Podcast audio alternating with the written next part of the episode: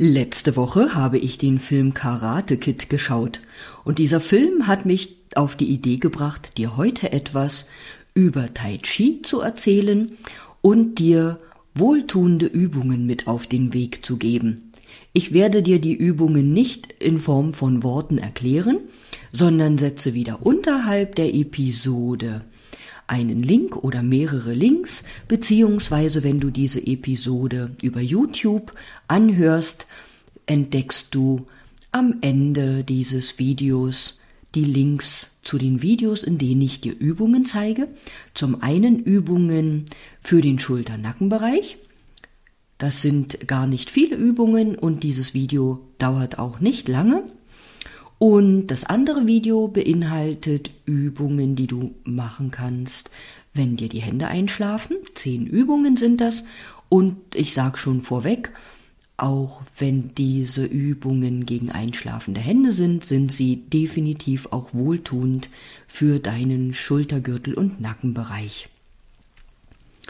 Ja, während beim Film Karate Kid der junge Mann, der junge Bursche, von seinem Lehrer Übungen beigebracht bekommen hat, da war ich so in Erinnerung an Tai Chi Unterricht, den ich früher erhalten habe, beziehungsweise auch an die Zeit, als ich selbst Tai Chi Kurse angeleitet habe. Und es ist einfach so, dass man, so wie der Lehrer bei Karate Kid, wie auch beim Tai Chi darauf achtet, dass man immer gut aus dem Handgelenk mitbewegt. Du darfst wissen, Tai Chi ist eine der großen Säulen in der traditionellen chinesischen Medizin. Eine weitere Säule ist die chinesische Ernährungslehre und dann eine Säule die Akupunktur bzw. Akupressur.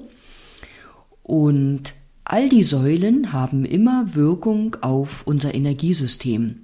Und so wie der Akupunkteur seine Akupunkturnadel auf eine Energiebahn oder einen Meridian ähm, piekst, setzt, so beruht auch die Wirkung von den Tai Chi-Übungen darauf, dass in den Energiebahnen der Energiefluss angeregt wird da die Energiebahnen ja über unseren gesamten Körper ziehen, also wir von Kopf bis Fuß überall irgendwelche Meridiane Energiebahnen haben, darfst du davon ausgehen, wenn wir unsere Arme, Beine, unseren Körper bewegen, kommen auch diese Energiebahnen in Bewegung. Die werden sozusagen ja gedehnt, durchbewegt und dementsprechend kommt auch der Energiefluss in Schwung. Deshalb kannst du selbst über simple Bewegungen nur aus dem Handgelenk heraus schon den Energiefluss in deinem Körper anregen. Zu solchen Übungen gehören gar nicht nur immer Bewegungsübungen, sondern das können auch Reibe- und Streichübungen sein. Da fällt mir zum einen ein, solche Anleitung findest du auch im Teddybuch Lächeln voller Energie mit Teddy. Außerdem machen wir jetzt in den Meditationsgruppen vor der Meditation immer ein paar Übungen, um den Energiefluss anzuregen und dann ist schön zu beobachten, dass der Körper dadurch viel leichter die Meditation annehmen kann oder in die Meditation gehen kann, weil er schon in so einer gewissen Entspannung und harmonischen, ausgeglichenen Verfassung ist. Das war gerade doppelt gemoppelt. Ja, was wollte ich dir noch erzählen? Ach, wenn du interessiert bist, es gibt in meiner Praxis auch ein kleines Büchlein, in dem ich Tai Chi Übungen ähm, ja, abgedruckt habe, per Foto als auch per Beschreibung.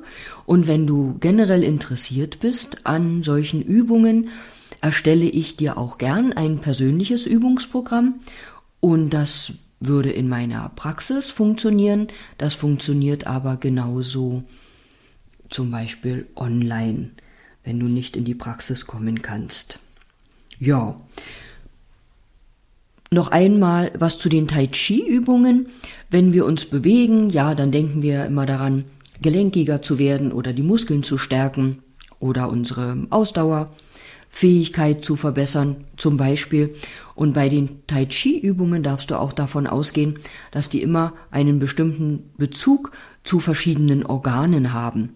Also wer mh, hm, spürbar eine Organschwäche hat oder vielleicht mit dem Blutdruck zu tun hat oder mit dem Magen, der hat durchaus, wenn er seine chinesischen Tai Chi Übungen gemacht hat, dabei oder danach beobachten können, wie positiv sich das auswirkt. Und während ich dir das jetzt erzähle, erinnere ich mich daran, als ich vor vielen Jahren als Schüler begonnen habe, Tai Chi zu lernen. Also ich war da kein Schulkind mehr, aber ich war ja irgendwann mal Schüler meines Tai Chi-Lehrers, Harry Schönberg, den ich an dieser Stelle erwähnen möchte, dankbar erwähnen möchte und ehren möchte für all das, was er für die Welt getan hat und für seine Mitmenschen.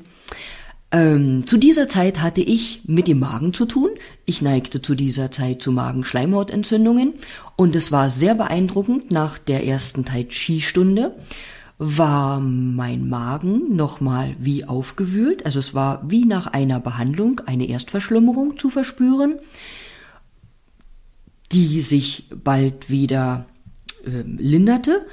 Und ich weiß nicht, ob es nach dem zweiten Mal auch noch so war. Und dann war es tatsächlich so, dass mein Magen in Ordnung war. Also es ist unglaublich, was solche Übungen bewirken können. Nun habe ich wieder mehr erzählt, als ich wollte. Aber wenn du genervt oder gelangweilt bist, kannst du ja jederzeit vorher ausstellen.